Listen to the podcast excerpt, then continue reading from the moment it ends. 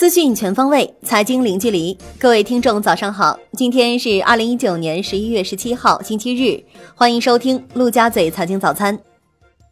宏观方面，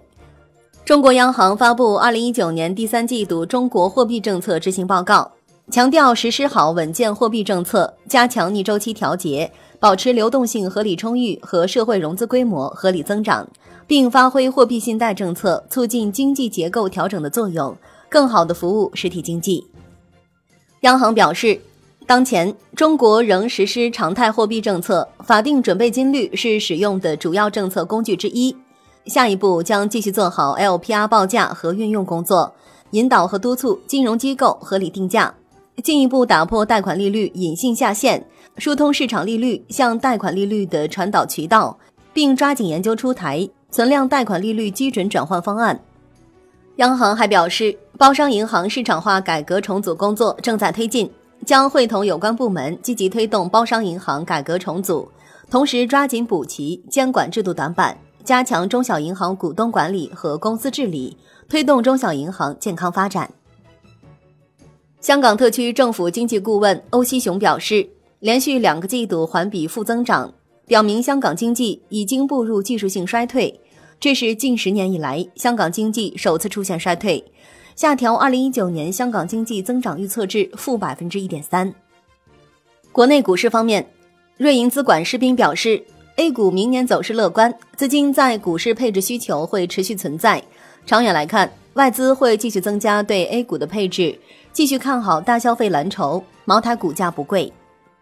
四川首富刘永好砸出二十二亿，溢价超百分之八十，直取太平洋证券控制权。如何应对一参一控监管硬约束，值得关注。獐子岛的秋测已结束，扇贝死亡情况比十一日对外公布的还要严重。据扇贝打捞现场工作人员介绍，此次打捞海域面积约五点五亩，打捞出的扇贝中有二十六公斤左右的活扇贝。按照平常情况，每亩海域打捞出的扇贝应有二十多公斤。金融方面，上海证券交易所副总经理刘替表示，目前市场渠道过于单一，上交所正在研究开发 ETF 理财平台，直接参与交易所的 ETF 投资。楼市方面。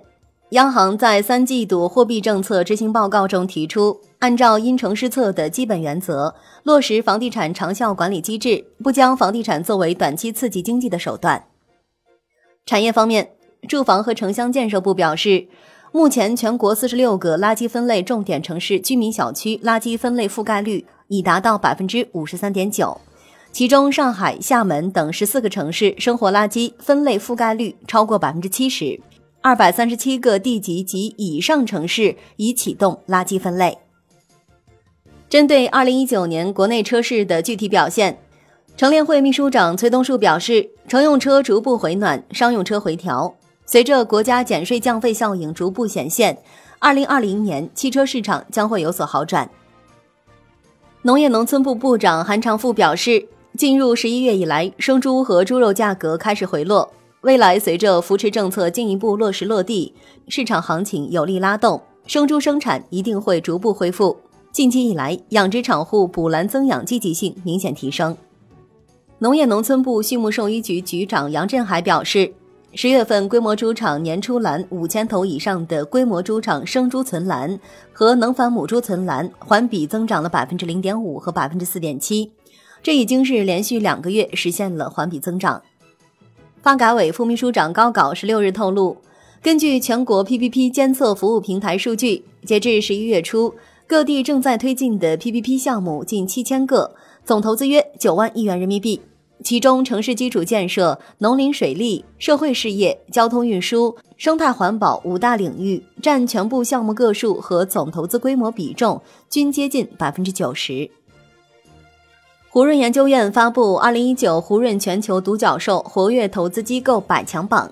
红杉资本摘得冠军宝座。它是全球五分之一独角兽的主要投资机构，其次是腾讯、软银、老虎基金、IDG、高盛和阿里巴巴。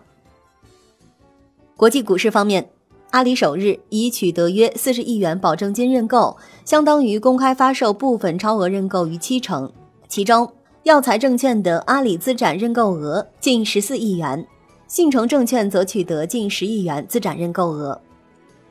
沃伦·巴菲特旗下伯克希尔·哈撒韦公司在第三季度出售了部分所持苹果股票，但其持股比例反而有所上升，投资价值也膨胀了六十多亿美元。